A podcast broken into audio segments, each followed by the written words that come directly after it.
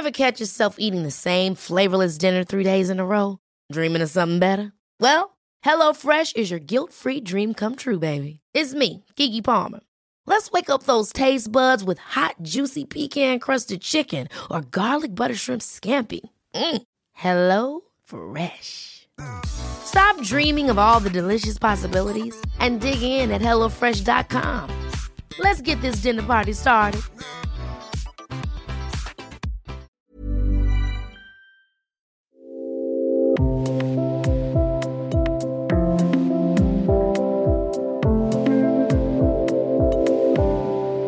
Seit 32 Jahren eine Adresse einzigartig in Europa, eine Pilgerstätte für Yogis, die Iyengar-Yoga üben wollten. Das Yoga-Zentrum Akazienhof in Berlin-Schöneberg schließt jetzt seine Tore. Und zwar nicht wegen der Corona-Pandemie. Herzlich willkommen zum Yoga Easy Podcast Besser Leben mit Yoga. Ich bin Christine Rübesamen und spreche in dieser Folge mit Renate Ockel, Gründerin des Yoga-Zentrums, Yoga-Praktizierende seit 1981, Diplompsychologin und Autorin des Buches Endlich Zeit für Yoga darüber, wie hohe Mieten und Apps wie Urban Sports Club die Yoga-Szene ruinieren, warum Yogis besser durch die Corona-Zeit kommen und was Yoga mit Selbsterkenntnis zu tun hat.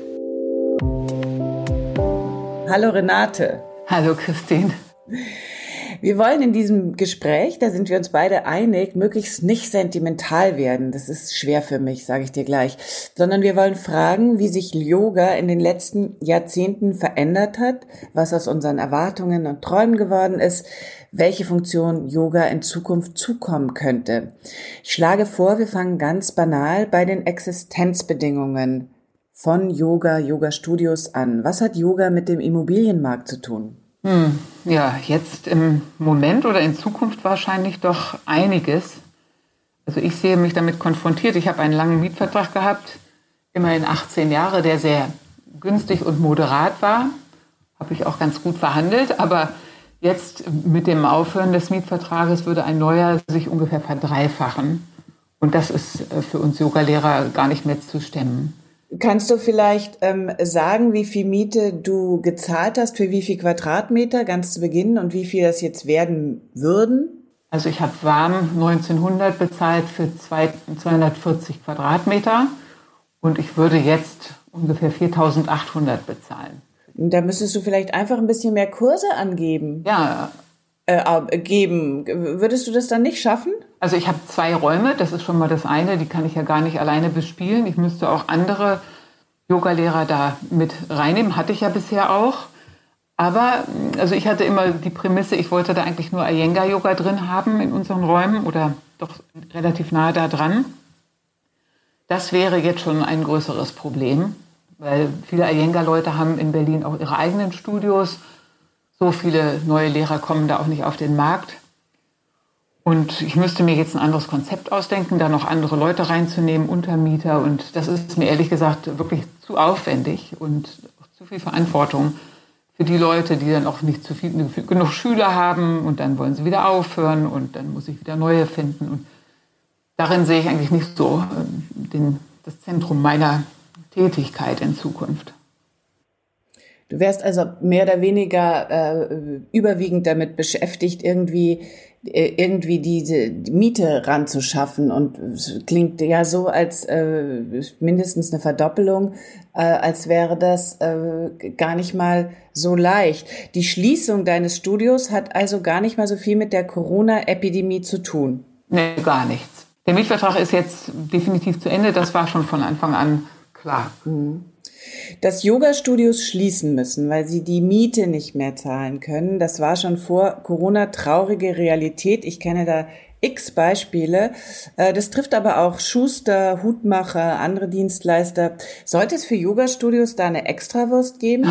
Nee, das glaube ich nicht. Ich meine, wir werden uns daran gewöhnen müssen, dass die Mieten höher sind und wie das zukünftig Yogalehrer machen, mit so einer hohen Miete ein Studio zu betreiben, das wird sich herausstellen. Also in unseren Hof sind inzwischen zwei Yoga-Studios eingezogen mit ähnlich großer Quadratmeterzahl. Jüngere Leute als ich, die ähm, sich das offensichtlich zutrauen. Jetzt ist eine ist an, hat angefangen im Oktober, also da ist noch nicht viel Chance gewesen, sich zu bewähren. Die haben mir aber auch erzählt, sie hätten sehr viele Schüler, die über Urban Sports kommen. Also die zahlen denen dann 8 Euro pro Schüler, die kommen. Ich weiß nicht, wie das gehen soll, wenn die Klasse dann nicht rammelvoll ist. Also dann müssten da 50 bis 60 Leute reinkommen in so eine Klasse. Urban Sports ist eine äh, App, äh, über die man äh, eben seine Klassen buchen kann und äh, sehr in Verruf geraten im äh, letzten, in den letzten Jahren eigentlich schon, weil sie den Yoga-Studios eben nur so einen geringen, ich weiß nicht, sagt man Abschlag, also weil sie den Yoga-Studios eben nur sehr wenig zahlen pro Schüler, gleichzeitig aber so massiv aufgetreten sind, dass die Studios kaum Gelegenheit äh, oder, oder sagen wir mal sehr viel Mut aufbrauchten, aufbringen mussten, um äh, das ohne Urban Sports zu machen. Das war für dich nie eine Frage. Das war für mich nie eine Frage. Und äh, vor Urban Sports gab es auch schon immer Leute, die haben mich angerufen und haben mir genau dieses Geschäftsmodell vorgeschlagen, dass sie mir dann noch Schüler für also eben weniger Geld zukommen lassen könnten. Das habe ich immer abgelehnt, weil ich das nicht eingesehen habe, dass ich die Arbeit mache und die ihre Hand aufhalten und fast die Hälfte meines normalen Kursbeitrags kassieren. Ähm, was auch passiert ist, wenn ich das dann mal ausprobiert habe, ist, dass dann Leute kommen, die hoppen quasi durch verschiedenste Kurse durch und probieren das dann mal aus. Mhm. Die kommen einmal, die kommen nie wieder. Und äh, man braucht ja Leute, die kommen und es dann bei einem gut finden und weiterhin kommen und sich dann an das mhm. Studio auch binden. Und das mhm. passiert eben nicht. Also das ist nicht nur ähm, ökonomisch ein fragwürdiges Angebot oder Modell, sondern auch tatsächlich für die Stimmung im Yogaraum, im Studio eigentlich gar nicht förderlich. Es ist nicht förderlich. Also jeder, der neu kommt, braucht mehr Aufmerksamkeit. Die, die wissen gar nichts, was Yoga ist und wie das geht. Das heißt, ich muss da immer hingehen. Ich muss immer nochmal zusätzlich Informationen reinbringen oder auch korrigieren. Das geht alles meinen Stammschülern dann verloren, sehe ich auch als Nachteil. Ich meine, ich habe nichts dagegen, dass Leute das erste Mal kommen, bestimmt nicht. Mhm. Aber wenn ich schon weiß, die kommen dann nicht wieder, das äh, ist dann auf die Dauer, finde ich. Das ist so ein Stück auch Ausbeutung meiner Kraft und auch mm, gegenüber den anderen unfair. Und ich muss ehrlich sagen, ich wundere mich, dass diese Art von Geschäftsmodellen so viele Leute, so viele Leute folgen, ohne sich jemals darüber Gedanken zu machen, was das für uns Veranstalter bedeutet, die wir also versuchen, gute Arbeit zu machen. Und da kommen die Leute, ach, ich mache mal dies, ich mache mal das und ach, gucke ich mir mal an. Das finde ich äh, sehr kurz gedacht. Du hast äh, wie viele Yogalehrer äh, mit Beginn des äh, Lockdowns, glaube ich, oder ziemlich dann im Sommer auf äh, online umgestellt. Viele deiner Schüler siehst du nach wie vor, äh, wenn auch nur auf dem Bildschirm. Bildschirm. Wer von deinen Schülern hat diese äh, digitale Wende geschafft? Für wen ist es schwierig? Also es haben erstaunlich viele geschafft. Bin ich, bin ich selber erstaunt drüber. Ähm, ja, wer hat es nicht geschafft? Äh, ich würde schon sagen, die Älteren, also würde ich jetzt sagen so ab 70. Wir haben auch Senioren, also Seniorengruppe, die, also da gibt es ein paar drunter, die das machen würden, aber die Mehrheit nein. Ähm, und dann gibt es einfach auch so ein paar, die sagen, das ist nichts für mich, ich möchte es live und wenn es das nicht live gibt, dann komme ich nicht. Die probieren das aber auch in der Regel gar nicht erst aus, was ich denke, was schon gut wäre, denn man kann das nicht wirklich beurteilen, bevor man es nicht erlebt hat. Sehr yogisch. Ähm, Nochmal, dein Studio hat es 32 Jahre gegeben. Du hast sehr viele Stammschüler, die schon seit x Jahren dabei sind. Was fehlt diesen Menschen, wenn sie jetzt nicht zu dir ins Studio kommen können? Ähm, also ich denke einmal das Treffen, Zusammentreffen mit den anderen, die da sind und das gemeinsame Erlebnis zusammen Yoga zu machen in einem Raum, zusammen zu schwitzen, zu stöhnen und ja, das im Prinzip durchzuhalten. Dann meine Korrekturen und sicherlich auch meine Präsenz vor Ort. Präsenz. Ja. Das würde ich sagen, ist das Wesentliche. Ganz ohne falsche Bescheidenheit, was hast du denn in den vergangenen über drei Jahrzehnten für die seelische und körperliche Gesundheit, äh, für das persönliche Wachstum deiner Schüler getan? Hm. Ja, das ist natürlich, also was ich an Rückmeldungen bekomme, immer mal wieder so zu Weihnachten oder wenn Leute schreiben, was ihnen wichtig ist, ist, dass sie schon das Gefühl haben, sie haben da einen Ort gefunden, an dem sie sich aufgehoben fühlen, wo sie sich auch ein Stück zugehörig fühlen und wo sie das Gefühl haben, sie können zu sich kommen.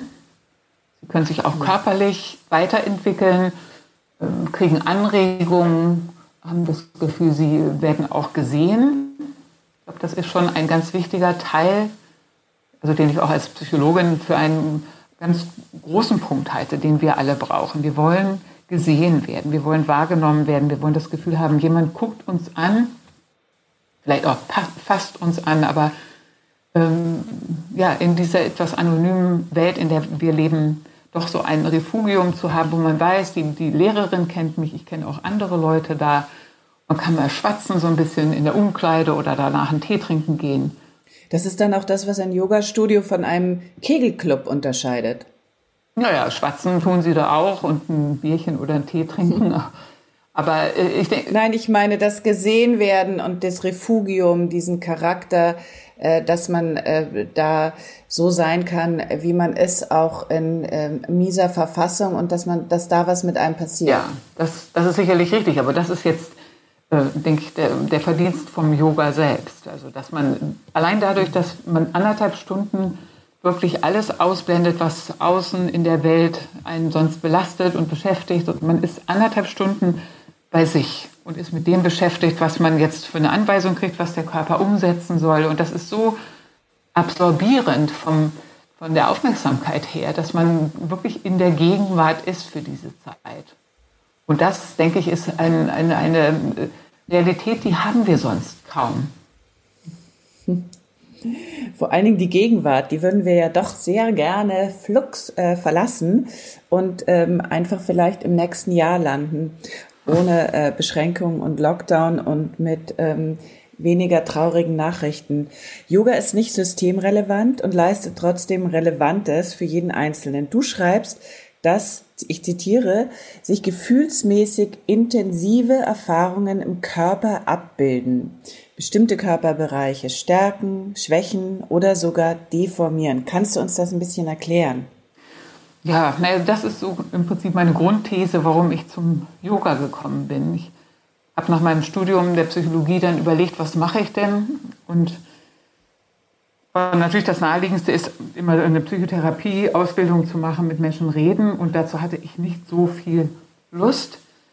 Ich wollte, ich habe mich einfach mehr zum Körper hingezogen gefühlt, weil ich den Eindruck hatte, im Körper sind all diese Probleme, die wir auch also psychisch definieren können, abgebildet. Und wenn wir mit dem Körper arbeiten und eben intelligent arbeiten, uns wirklich damit beschäftigen und uns auch da weiterentwickeln und durcharbeiten, Spannungen auflösen, Fehlstellungen verändern, dann ändert das auch Strukturen unserer Psyche, unsere Ängste oder unsere ähm, Vorbehalte, die wir haben dem Leben gegenüber. Werden offener, werden durchlässiger und das war so im Prinzip mein erster Ansatz, dass, dass man auch also über das Beseitigen von Schmerzen, meinetwegen Rückenschmerzen oder sonst was hinaus den Körper auch noch weiterbringen kann. Mhm. Wenn wir jetzt davon ausgehen, dass äh, durch den gegenwärtigen Lockdown Erfahrungen von Isolation, Angst, auch Existenzangst, vielleicht sogar Panik, dass diese Erfahrungen zunehmen, wofür es ja Beweise gibt, und dass wir ähm, andererseits wissen, äh, was Yoga leisten kann, müsste dann äh, Yoga nicht doch irgendwie relevanter sein? Müsste nicht der Staat allen Menschen Yoga verfüg verfügbar machen? Hm. Naja, also da glaube ich nicht so an die diese Schlüsselrolle des Staates. Also wenn man, wenn man ähm, das ist unrealistisch zu denken, dass der Staat da irgendetwas äh, zu tun könnte und, und, und uns zu relevant äh, erklären könnte. Dazu fehlt es auch an im Prinzip Einsicht oder an Selbsterfahrung äh, auf der Stelle dort. Das finde ich auch nicht nötig. Ich finde, das muss sich äh, letztendlich durchsetzen und Yoga hat sich ja auch über die letzten drei Jahrzehnte, die ich das mitverfolgt habe, enorm verbreitet. Und wenn wir sagen, vielleicht, also jetzt macht 5% oder vielleicht sogar 10% der Bevölkerung Yoga oder sowas ähnliches, dann ist das schon eine ganz tolle Sache. Und ich vermute mal, dass die Leute, die Yoga machen, auch mit der derzeitigen Krise besser zurechtkommen, weniger Panik haben, weniger Ängste haben, sondern eben auch etwas positiver in die Zukunft blicken und wissen, ich schaffe das irgendwie. Und das finde ich, ähm, also das finde ich schon ganz toll, wenn Yoga so etwas leisten kann. Aber ähm, der, der Kernpunkt ist immer wieder, man muss das einfach machen Und wenn man es nicht macht, dann passiert auch nichts. Und das ist das Allerschwierigste für die meisten. Ja, genau. Das Wissen allein genügt Nein. nicht. Yoga ist eine Kerndisziplin der Selbsterfahrung. Wie kommt man eigentlich überhaupt auf die Idee, Yoga eine soziale Funktion zuschreiben zu wollen? Oh. So wie ich das gerade versuche.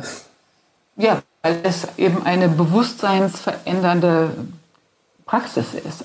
Und die Bewusstseinsveränderung geht im Prinzip in eine positive Richtung. Und die positive Richtung definiere ich als eine, in der man sich auseinandersetzt damit, was habe ich für, also auch negative Gefühle in mir, was habe ich für Aggression oder Depression oder also Gefühle in mir, die zerstörerisch wirken und wie kann ich selber da einen Weg finden, mich rauszuholen.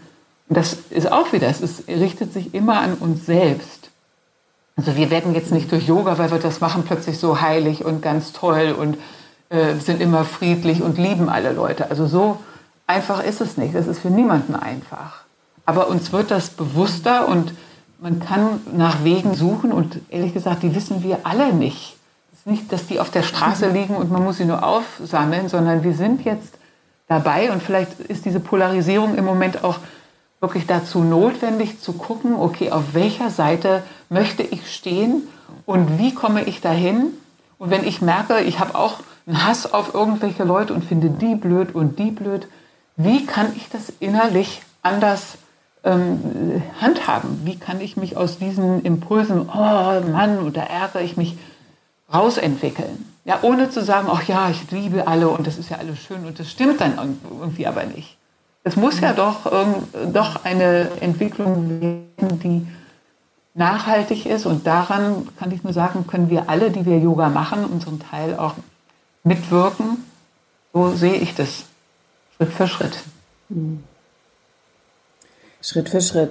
Ja, ähm, ist ein Haufen Arbeit, aber du hast recht, wir sind eigentlich schon ganz schön weit gekommen in den äh, letzten Jahrzehnten. Yoga ist eine Erfolgsgeschichte im Westen, ähm, gar kein Zweifel. Lass uns noch mal vielleicht ganz kurz zurückgehen in die 80er Jahre.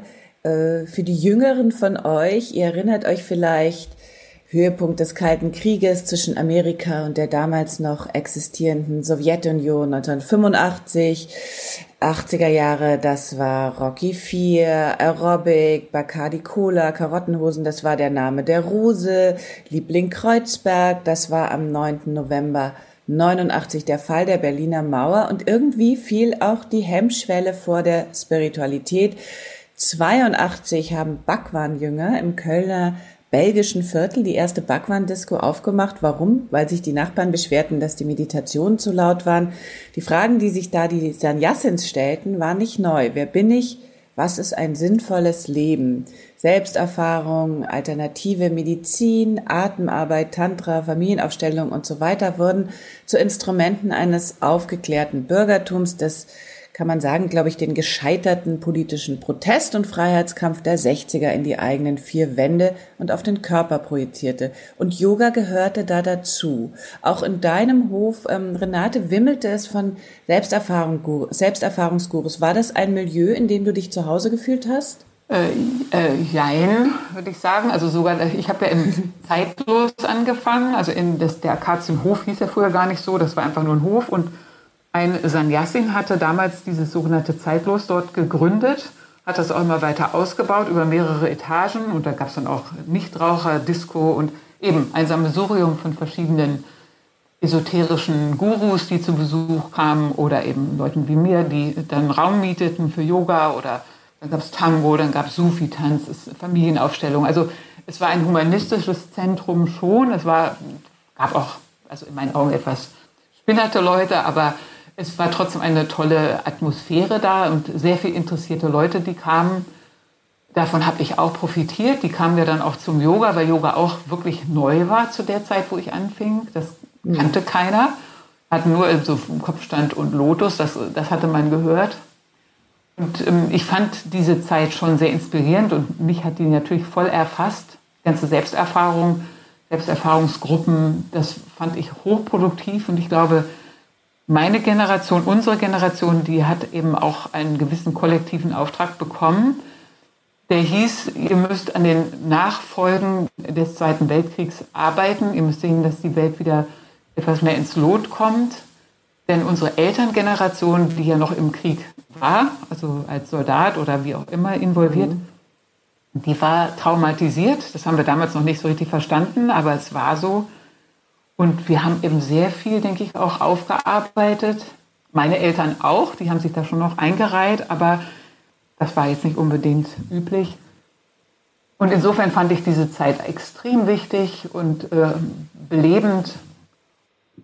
Und da war das Yoga halt auch eines von vielen Dingen, die da gerade so neu auf den Markt kamen. Du hast ja, bist überhaupt nur darauf gekommen, weil du in einem Buchladen neben der Kasse ein Buch äh, gesehen hast und gekauft hast äh, von Karin Seproff, äh, die ihrerseits, ähm, glaube ich, aus Marienbad nach Kanada im, integriert, emigriert ist und dann im kanadischen Fernsehen weltberühmt wurde, das Buch Yoga für alle. Das hast du gekauft und hast äh, dann dich in Berlin nach einer Yogaschule umgesehen, allerdings ohne Erfolg. Und dann während eines Seminars in Kalifornien 1988 hat dir eine Teilnehmerin über Übungen gezeigt von Iyengar. Ähm, wie kam die denn da drauf? Ihr hättet die auch einfach kiffen können. Naja, also äh, ich habe 81 dieses besagte Buch von Karin Sebroff gefunden. Ich hatte Rückenschmerzen, ich, war, ich bin sehr groß, ich hatte immer äh, Probleme mit dem Rücken und dachte, na super, das kann ich auch zu Hause machen. Wenn es für jeden ist, dann kann ich das auch. Habe das gemacht, meine Rückenschmerzen sind auch viel besser geworden. Aber die hat halt ähm, ja, bestimmte Sachen äh, erklärt und die verstand ich nicht, vor allem den Kopfstand. Und den konnte ich aus diesem Buch nicht machen. Und als ich dann in diesem Seminar, das war äh, 86, da habe ich eben diese Iyengar-Yoga-Lehrerin getroffen in Kalifornien und ich stürzte mehr oder weniger gleich auf die zu und sagte, Mensch, dann zeig mir doch mal den Kopfstand, den kann ich nicht.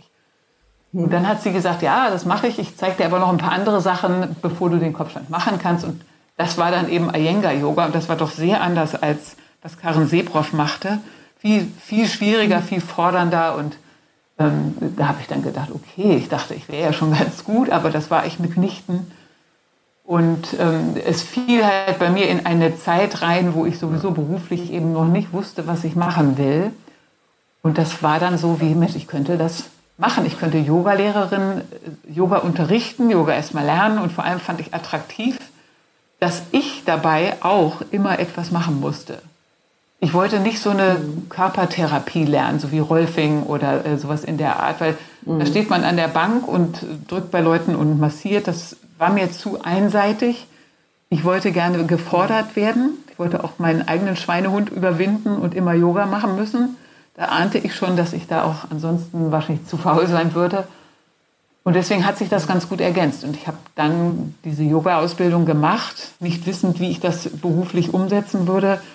Ich wollte eigentlich nicht Yogalehrerin werden. Ich wollte Psychologin sein und ich wollte Yoga da irgendwie mit reinbringen. Aber da habe ich dann halt jetzt im Laufe der Jahre wohl meine Form gefunden, die aber mehr nach Yogalehrerin aussieht, als, als, als Psychologin zu arbeiten. Mhm. Der äh, Iyengar-Satz, der Schmerz ist dein Meister. Äh, wie interpretierst du den? Ich interpretiere den so, dass der Schmerz einem sagt, schau da mal hin.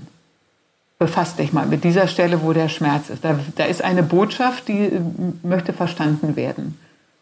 Und wenn ich mich dann anfange damit zu beschäftigen, also meistens gehen die Leute erstmal zum Arzt, dann lassen sie sich da irgendwie röntgen oder der Arzt sagt irgendwas und dann äh, geht es weiter von dort aus. Und wenn Sie dann mm, verstehen, immer mehr verstehen, warum ist das da, was ist das Problem, dann kommen Sie vielleicht auch dazu, sich mit Bewegung und Übungen auseinanderzusetzen.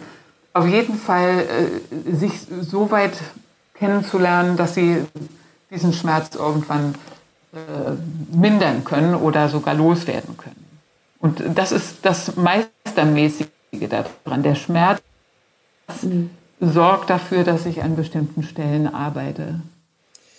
Also wir sprechen ja heute viel von Optimierung, wir müssen funktionieren, Körper und Geist. Äh, äh, Manager meditieren äh, wird dann immer genannt. Ähm, ist das ein Konzept, das dir gefällt?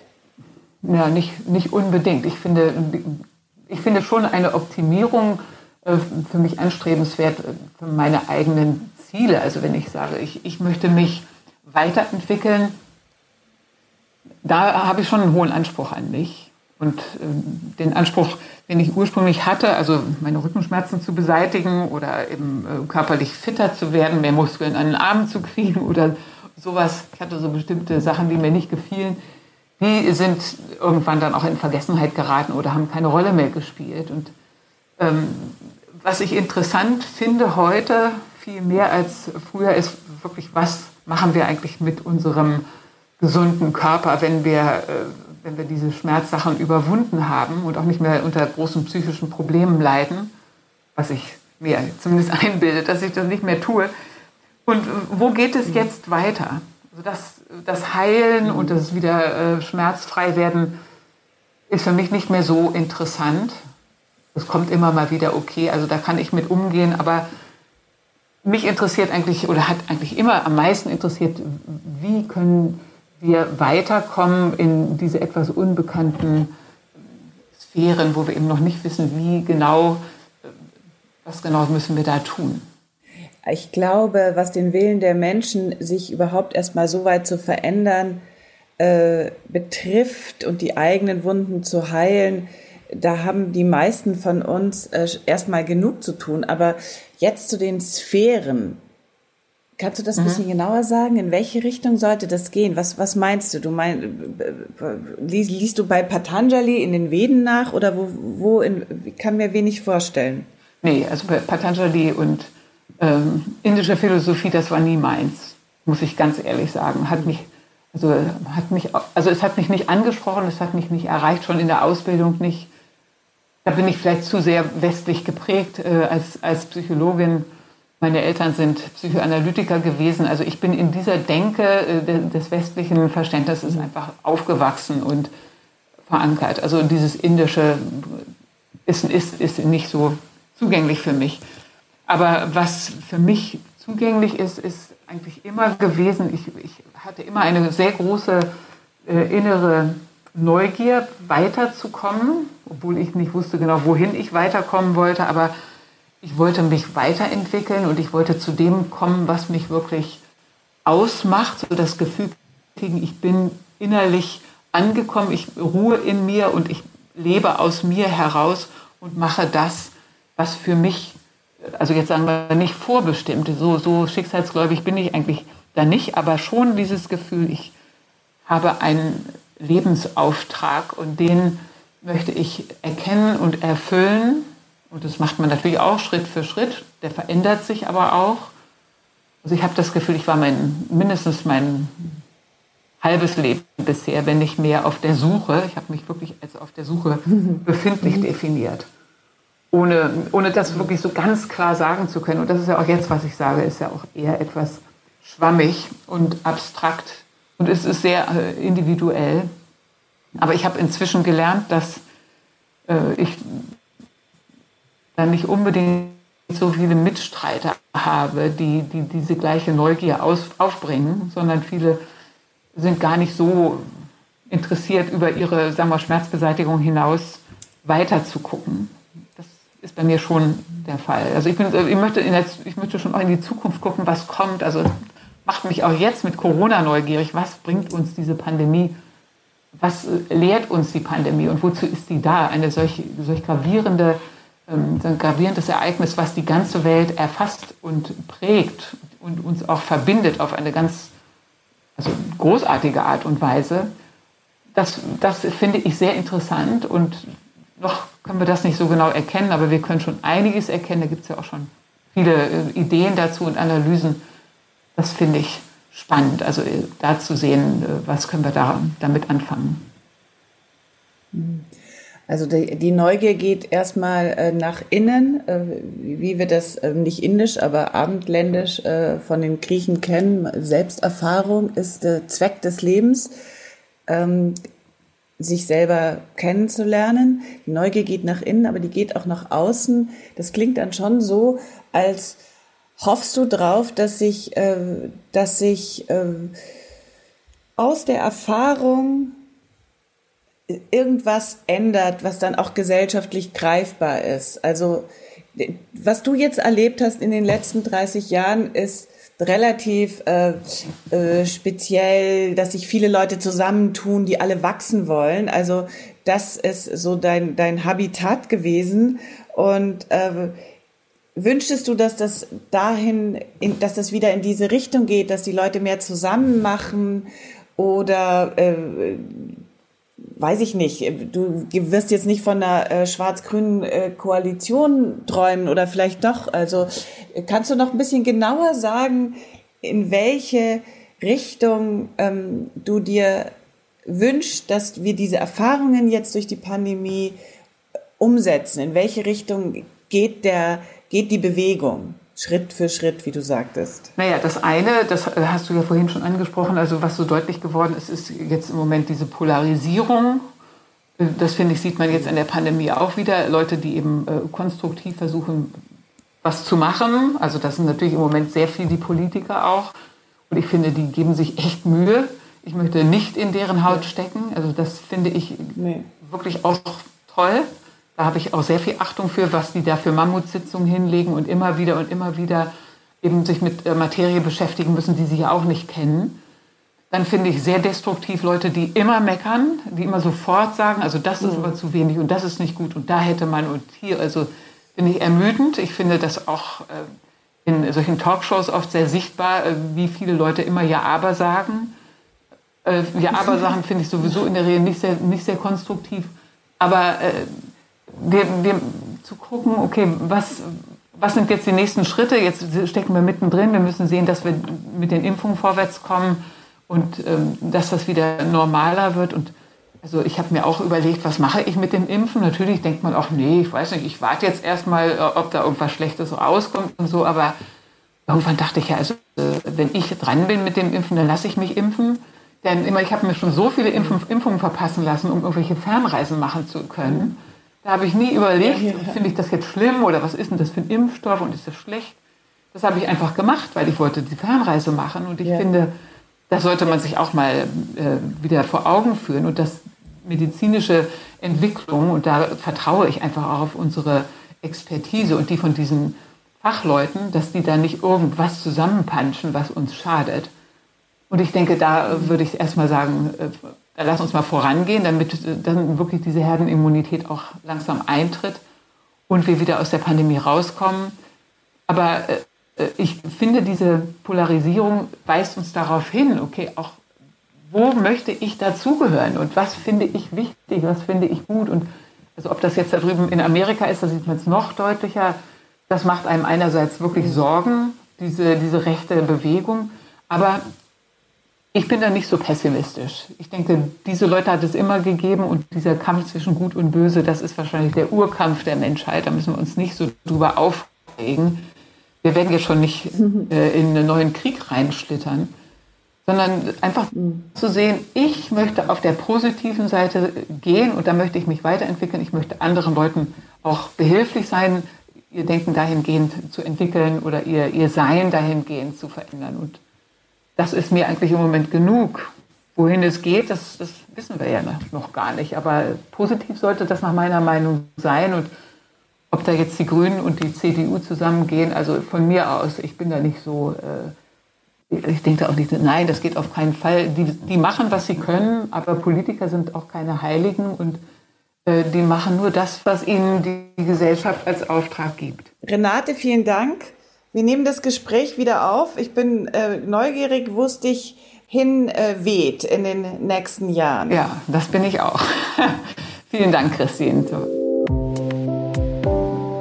Wenn du mehr wissen willst über BKS Iyengar und seine Methode, findest du alles Mögliche über diesen legendären Guruji im Magazin von Yoga Easy. Vielleicht übst du auch direkt Iyengar Yoga.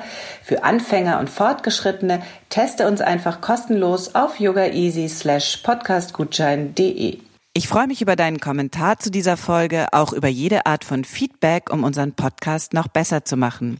Und damit sich das für dich auch lohnt, bekommst du von uns einen Monat Online-Yoga geschenkt, wenn du bei iTunes eine Rezension hinterlässt und uns einen Screenshot davon schickst an support at yogaeasy.de. Vergiss nicht, den Podcast zu abonnieren bei iTunes, Spotify und überall da, wo es Podcasts gibt.